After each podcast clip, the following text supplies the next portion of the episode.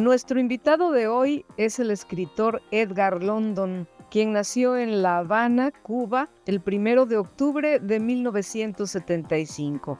Por su labor intelectual ha sido reconocido con varias distinciones, entre las que destacan el Premio Internacional de Ensayo Agustín de Espinosa, México, 2008, Premio Nacional de Cuento Criaturas de la Noche, 2007, México, Premio Nacional Eliseo Diego en Narrativa, Cuba, 1998, y el Premio Latinoamericano de Primera Novela Sergio Galindo 2022 de la Universidad Veracruzana, entre otros. Actualmente es profesor en varias universidades de México.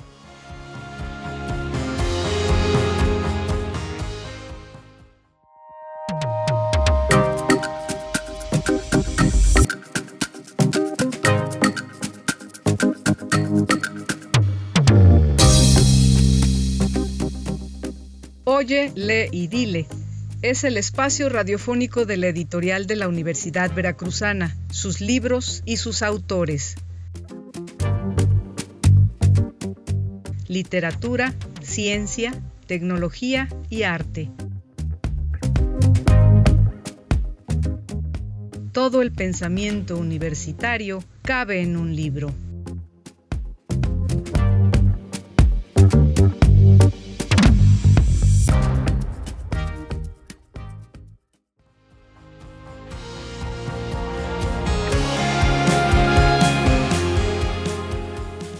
Cerrar las puertas de nuestra casa no siempre nos pone a salvo del peligro, a veces nos deja a solas con él.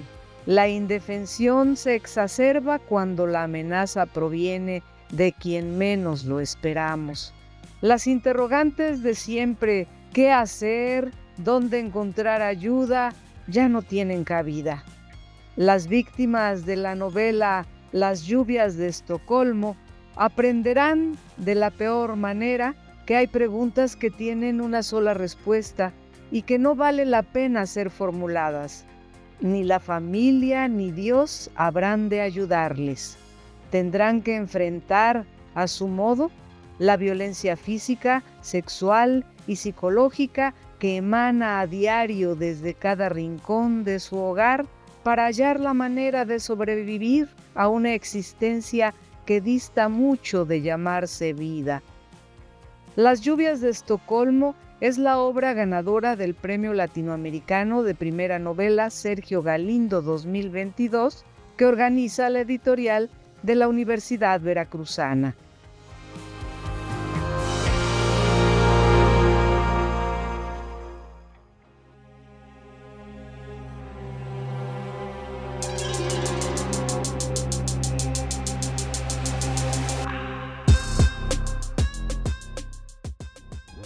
Da mucho gusto de nueva cuenta, como siempre, estar con ustedes en este programa de la editorial de la Universidad Veracruzana, hoy en Leidile. Y en esta ocasión estamos en una entrevista especial con Edgar London, que es el autor de Las lluvias de Estocolmo, ganador del premio latinoamericano de primera novela Sergio Galindo, que obtuvo el año pasado y que se entrega aquí en la FILU. Y hoy, eh, bueno, el año pasado vino a, entregar, a recibir el premio y hoy ya tiene el libro en las manos y pues nos da mucho gusto tenerlo aquí también de nueva cuenta en Jalapa. Y Edgar, pues bienvenido una vez más. Encantado, por supuesto, por la, por la invitación. Agradezco muchísimo a la universidad y, por supuesto, a, la, su editorial de que me invite. Eh, te comentaba antes de comenzar la entrevista de que no había visto el, el ejemplar impreso en las manos, solo había visto fotos y, por supuesto, el, trabajo que se hace de, edición durante, durante su proceso de, realización pero siempre es, es, una, es una sorpresa muy grata tener ya, digamos que la criatura entre, entre las manos. Y bueno, platicábamos de que la experiencia de recibir el premio, pues siempre es una emoción muy especial. ¿Cómo te enteras de que recibes ese premio y qué lo, cuál es tu reacción en ese momento? Sí, eh, bueno, el, comenté el año pasado de que la existencia del premio, pues fue, fue mi esposa quien lo, quien, quien, lo encontró y que me convidó a, participar. Por supuesto, participé.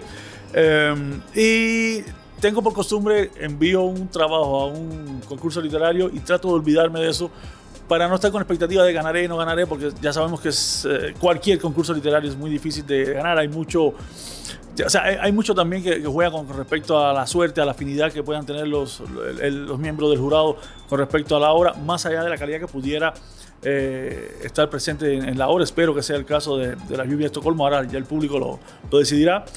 Pero el, el aviso del, del, premio, eh, estábamos todavía en, en, pandemia, o todavía estaba muy presente la, la, pandemia. Yo estaba trabajando en casa, como a muchos eh, nos tocó.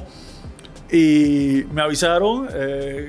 Afortunadamente contesté la llamada, no, no suelo contestar llamadas de teléfono que desconozco, pero el prefijo no tenía nada que ver con el, con el 844 clásico de Coahuila. Y cuando me dijeron que era el premio, yo, yo casi, casi quería pensar que era una broma, ¿no? O sea, fue, fue una alegría muy grande. Intentaron leerme, lo recuerdo perfectamente, intentaron leerme, creo que el, el acta del, del jurado. Eh, la conexión en ese momento estaba pésima, no se, no, se, no se entendía muy bien, pero ya habían dicho las palabras mágicas. O sea, ganaste el Sergio Galindo y, y, y, es un premio indescriptible porque aun cuando había tenido otros reconocimientos, ninguno del calibre como el del premio primera novela eh, Sergio Galindo. Además habías escrito cuentos, no era tu primera novela como tal, como exige el premio. De hecho sí, o sea, sí he tenido, o sea, hay otras publicaciones, pero todos son libros de, de, cuentos y cuando comencé, no es secreto para quienes me rodean de cerca, no es, no es secreto para ellos que cuando comencé a, a escribir Las lluvias de Estocolmo, no sabía que iba a ser una novela. O sea, yo comencé sencillamente por una frase Dice mamá que hay historias que no deben ser contadas. Me gustaba esa frase, la escribí. Y a partir de ahí dije, bueno, si mamá dice que no hay historias que deben ser contadas, ¿qué tipo de historias debe ser? Pues posiblemente una historia familiar, no, no creo. Y a partir de ahí pues empezó a desarrollarse la, la trama hasta que por supuesto hubo un momento donde dije, no, ya esto no es, ya, ya esto no es un cuento, ya...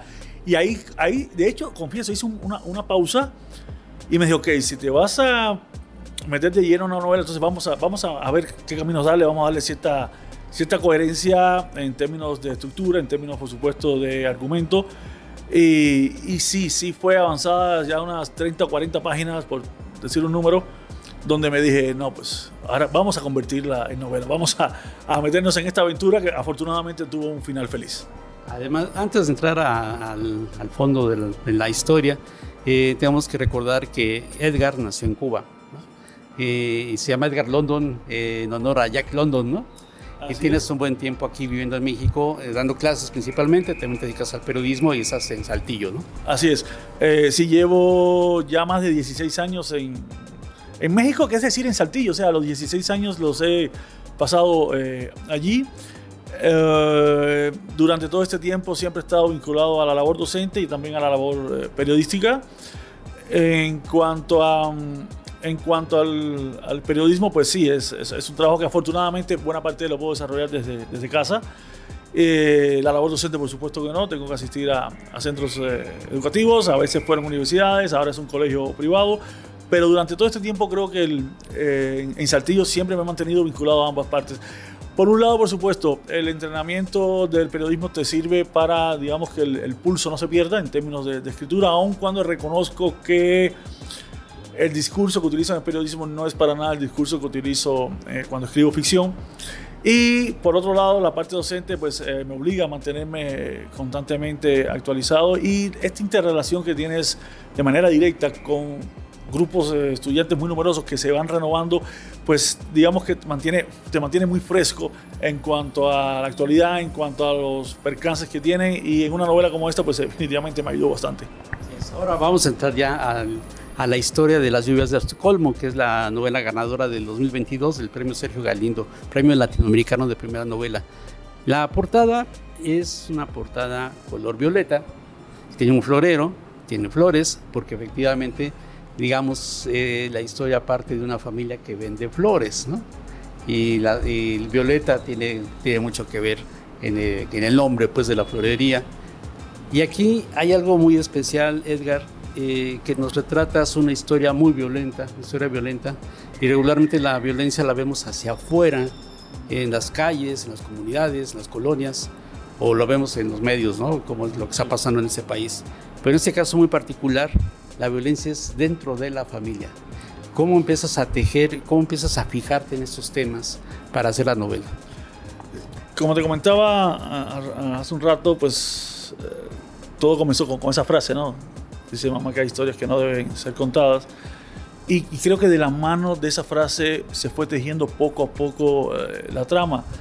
Eh, pues si hay una historia que mamá no quiere que, se entere, por lo general, o bueno, tiene cierto, tiene cierto nivel de credibilidad de que sea una, una, historia íntima una historia que pudiera ser, quizás, evidentemente pudiera ser de una relación amorosa, pero se me hizo mucho más eh, delicado tocar, tocar, tocar estas familias que cuando cierran las puertas no sabes qué es lo que está ocurriendo ahora. Vivimos en un mundo eh, donde intentamos proyectar constantemente una imagen, sobre todo a través de las redes sociales, este boom de las redes sociales, que siempre digo que Facebook, Instagram son como paraísos, pero paraísos muy engañosos. O sea, todos son felices en esas, eh, en esas redes, pero ¿qué pasa con los actores? Porque creo que es la manera que se debe llamar a los actores de esas redes sociales una vez que cierran las puertas y se quedan solos con su familia.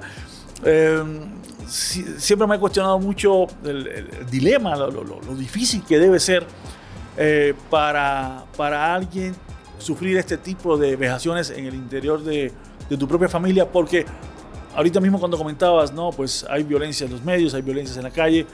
Ok, por lo menos se supone que puedes llegar, en teoría, a la policía, tocar la puerta y decir, ¿sabes qué? Tengo este, tengo este problema.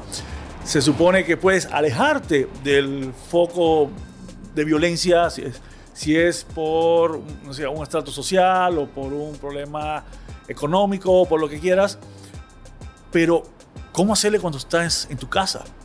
¿Cómo hacerle cuando los primeros que te deben proteger son justamente los que te están violentando. O sea, sobre todo si quienes sufren esa violencia son menores de edad, son niños. Eso es, algo que, como, como le digo yo a mis hijos cuando vemos una película de Hollywood, donde hay algún problema con un niño, o sea, hay un momento de tensión, un asesino, yo les digo, tranquilo, es Hollywood, no les va a pasar nada a los niños. Desafortunadamente la vida no es Hollywood y sí le suceden cosas desagradables. Sí, bueno, no vamos a contar exactamente de qué es la novela para que nuestro auditorio se entusiasme y la, lea, ¿no? Pero aquí los personajes, como decimos, están dentro de la familia y el peligro está dentro de la familia y no tienen nombres, ¿no? Es mamá, es padre, padre es el personaje es padre, las hermanas el hermano menor, ¿no? Eh, y padre es un personaje eh, monstruoso, es un monstruo dentro de la casa en el cual tienen que lidiar la mamá, las hijas y bueno, el hijo también de alguna forma. Y, pues están, como decíamos, en una flor, eh, se dedican a vender flores, ¿no? Digamos, hay una parte romántica, de decir, la familia siempre es cosa lo más importante y estar en una florería, qué bonito, ¿no? Pero las relaciones internas son tremendas y mucho tiene que ver también lo que muchos vivimos en muchos lugares y que, como bien lo dices, no nos atrevemos a decir la violencia adentro. ¿Conociste casos particulares así? ¿O cómo fue alimentando tu historia, esa, esas lluvias de Estocolmo? Eh, afortunadamente, los, los casos que conozco son incluso de terceras referencias, vamos a llamarle así. Pero la labor periodística sí me ha hecho conocer casos muy, muy graves. Eh, de los cuales me, me, alimenté. Evidentemente, advierto, no es ningún caso en concreto. O sea, agarro uno aquí, agarro un caso allá. Hay mucho de mi propia cosecha que evidentemente trato de tejer para que tenga coherencia la, la historia. Y sí, el, la referencia que mencionabas de que no tiene nombre, aquí hay dos cosas. Uno, en mis cuentos, recuerda que acabo de decir que cuando empecé no sabía qué era lo que escribir. Para mí iba a escribir un cuento, que es lo que tengo acostumbrado. Hay muchos cuentos míos que los personajes no tienen historia. De hecho, normalmente no, no, tienen, disculpe, no tienen nombre. Normalmente los personajes de mis cuentos no tienen nombre. Cosa que cuando es un cuento no es tan difícil de manejar, porque eso es una historia breve. Sí, sí se me hizo medio complicado ya cuando andaba, pues, no sé, página 100. Decirle, ¿por qué no voy para atrás? Porque me di cuenta de ese Y le pongo nombre sí ya, pero individualizarlo, o sea, identificarlos como Pedro, Juana, María, de cierta manera lo, de cierta manera se me daba la impresión de que como que lo estoy alejando del lector. Sin embargo, todos tenemos mamá, todos tenemos un hermano, todos tenemos una hermana, todos tenemos un padre y, y es de notar, si te fijas, no sé si percataste el detalle de que ah, la protagonista, digamos, habla de mi hermana, habla de mi hermano, habla de mamá, pero no dice papá, dice padre. Porque, como bien dice, padre es un personaje muy complicado dentro, dentro de la historia. Es otro punto también interesante ahorita que mencionas a la hermana, porque es una narradora. Sí. ¿no? Es una narradora. Y, por ejemplo, el jurado, cuando ve una novela, ha de pensar, seguro es una escritora y resulta que es Edgar London el que está en los zapatos de una hija que es violentada por su padre y que ve cómo violenta a su familia, ¿no? ¿Qué tan difícil es meter a personaje femenino en tu caso? Sin lugar a dudas es bien difícil. O sea, es bien difícil eh, porque hay, hay, mucho de, digamos que la manera en que enfocamos eh, la vida en general, hombres y mujeres, difiere sobre todo en términos de educación. Eh, ahora se está intentando mucho, ahora que está tan de, tan, tan de moda, digamos, este asunto de la inclusión, pues quizás emparejar un poco los, la, la, educación, pero al menos la parte que me tocó a mí de vivir, además en un barrio donde yo crecí en La Habana, que quizás no es un barrio marginal, es lo que en Cuba le llaman barrio obrero, pero que quizás es más difícil que un barrio marginal porque hay muchas, muchos estratos sociales conviviendo a la vez, eh, el machismo está muy presente. Entonces eh, tenía que quitarme esa, esa, esa, esa, visión, digamos, tratar de pensar como mujer, tratar de actuar como mujer. Y afortunadamente en, tengo, tengo mi, mi, primera crítica literaria durmiendo al lado mío. Y ella sí eh, veía algunos avances y cuando tenía dudas le decía, ¿sabes qué? Se lo planteaba, ella miraba y decía, no, no, no haría eso, o hace, haría esto, otro. Entonces sí, sí tenía, sí tenía, digamos que esa ayuda. Pero, pero, pero fue algo que me gustó, fue algo que, fue algo que disfruté y sí, no, no, no, me, no me extraña. No le pregunté, mira, conocí a uno de los integrantes del jurado y le he preguntado, ¿creíste que era una mujer la que estaba escribiendo la novela? Eh, hubiera, hubiera, sido, hubiera sido padre preguntar eso, pero no, eh, fue algo que realmente resultó un reto por lo, por lo difícil, pero fue algo, no, no, no voy a negarlo, algo que disfruté. Además, hay otro tema también que está eh, en el ambiente, que es el tema religioso. Porque también la religión tiene mucho que ver en cuanto a la manera de callarse y de ocultar las culpas también, ¿no? Y como tú lo dijiste hace un momento, el machismo que está presente, particularmente en el personaje padre, ¿no? que eh, es un elemento también muy, muy complejo para esta sociedad, la religión y las familias. Sí, eh, o sea, no es un secreto para nadie. No, no, quiero decir la religión, quiero decir más bien los representantes de las religiones eh, solapan mucho digamos, eh, violencia de este, de, este, de este tipo, porque se supone que va en contra de los preceptos de Dios. Entonces, se supone que es mejor, si no puedo evitar el problema, lo oculto. No es correcto, pero funciona así. Entonces, eh, sí, presento eh, un personaje muy religioso que tiene sus matices. Tiene sus matices, es un personaje que vamos conociendo poco a poco. Eh, y conocemos un, cura que está presente, que evidentemente influye mucho en la, en la historia, no voy a decir cómo, eh, que quizás alguien pudiera decir es un personaje negativo, pero al mismo tiempo ayuda. Creo, creo que intento hacerle eso con todos los personajes, eh, incluso con este personaje de, muy religioso. No quiero hacer, hacer spoilers, se me hace muy difícil hablarlo así, pero al final también hay cierta explicación, hay cierta explicación de por qué esta, esta violencia, que además no solo se trata de una violencia en, en, un núcleo pequeño, como es el núcleo familiar, sino que además está ese núcleo familiar al mismo tiempo vive dentro de otro núcleo también muy pequeño, que es un pueblo aislado. Muchas veces eh, pensamos, que los grandes problemas están en las ciudades, en las grandes ciudades. No, esos pueblitos que parecen muy pintorescos cuando vas de visita, eh, es, pueden ser pequeños infiernos. Como dice pueblo chico, infierno grande, ¿no? Y hay otro personaje también que, digamos, puede ser incidental, pero es determinante, una rata, ¿no? Platícanos de esa rata, porque es muy importante, tenlo en cuenta para la historia, para cuando uno lo lee. Eh, sí, hay una, hay una rata por ahí que, que es una especie, se convierte en una especie de esperanza para, para algunos personajes porque hay cierta identificación con ese. Pudo haber escogido quizás un perro, pudo haber escogido quizás un conejo, pero creo que, creo que, creo que utilizar una rata, que es un animal que utilizamos normalmente como animal dañino, eh, evidentemente lo es en términos vamos, de salubridad, etc. Sí, repulsivo. Como cuando estás tan desesperado puedes encontrar en una rata una aliada. Puedes encontrar en una rata una aliada, puedes tratar de eh, sentir afecto, digamos, por, por la criatura, porque es alguien que de cierta manera te representa a ti mismo. Es alguien que nadie quiere, es alguien que todo el mundo desea matar, es alguien que, pues, puede sufrir eh, consecuencias violentas, violentas nada más por, por, existir. Y sí, definitivamente tienes toda la razón, ese personaje de la rata es un personaje que increíblemente, aun cuando reconozco que tiene una presencia, digamos, en, digamos que en cantidad de páginas eh, no muy extensa, es un personaje que no eres la primera persona que me lo, que me lo hace notar. Que, que, sí es importante dentro de la historia. Significativa, ¿no? Es significativa y repito, es, es, es, es justamente una metáfora, vamos a llamarla así, de lo que están sufriendo los personajes, o algunos de los personajes humanos. Ella sí tiene nombre. Eh, curiosamente, la rata sí tiene nombre. Bueno, es un nombre que ya sabemos que no, al final no queda claro si es un nombre para, digamos que sacarle las chispas a la hermana. Pero sí, es un personaje de... De hecho, los, algunos personajes secundarios sí tienen... Sí. tienen los, los, los, principales son los que no lo poseen. Los personajes secundarios sí tienen nombre aquí en la novela. Ahora, las lluvias de Estocolmo. Ya, ahorita dijiste que se desarrolla en un pueblo chiquito, en un pueblo pequeño, ¿no?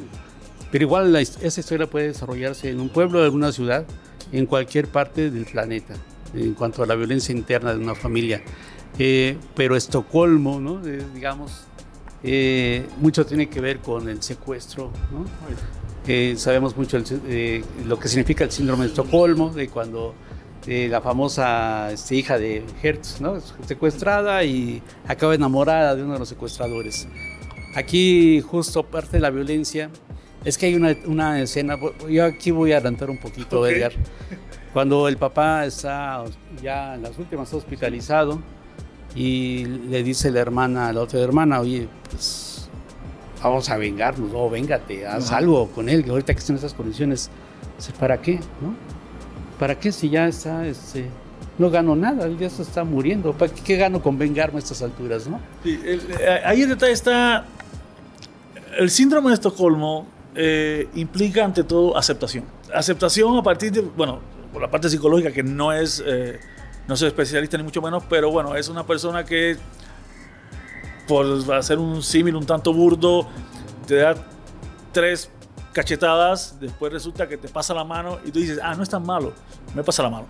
Entonces, eh, hay, hay, un, hay, hay, una especie de, acercamiento involuntario hacia el agresor que, eh, como bien narras en este caso, en esa escena específicamente se ve bastante bien eh, reflejado, ¿no? yo quería evitar lo que quizás una parte del, de, de, los lectores pudiera estar esperando, ¿no? Yo quería evitar este, este momento de venganza que, que pudiera llegar o no, eh, para, para, digo, para, para no quitarle el suspenso a la, a la historia.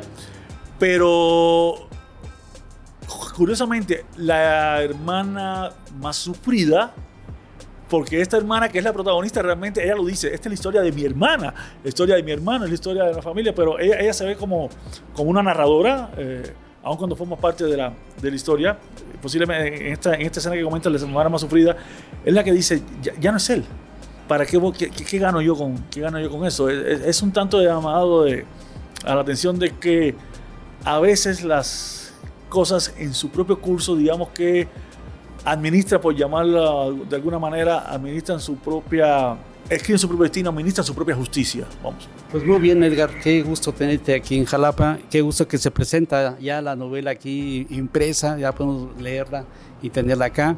Muchísimas gracias otra vez por la invitación, pues es un gustazo estar aquí, o sea, ya voy al, al libro por por primera vez y como bien dices, en un rato vamos a estar haciendo la presentación oficial y por supuesto que ya lo más importante que es que los lectores lo, lo consuman. Eh, vuelvo a decir, no es porque lo diga yo, porque lo dices tú, lo dijo el jurado. Eh, si fuera una película dijera que sería para mayores de 18 años, ¿no? Es verdad, porque es una, es una historia muy violenta y creo que lo que duele de esa violencia justamente es que es una violencia a la cual cualquier persona eh, pudiera estar sujeta. Ojalá y no, pero desafortunadamente es, es así. Sí, bien lo dices, es para mayores de 18 años y para estómagos fuertes, porque hay escenas realmente muy crudas dentro de la, de la historia de las lluvias de Estocolmo. pero es una muy buena novela, además de estructura en la forma en que está hecha, no es lineal, es va y viene, pasado, presente, constantemente. Y bueno, por eso obtuvo el premio latinoamericano de primera novela Sergio Galindo en 2022. Pues muchas gracias, Edgar. Muchas gracias, gracias.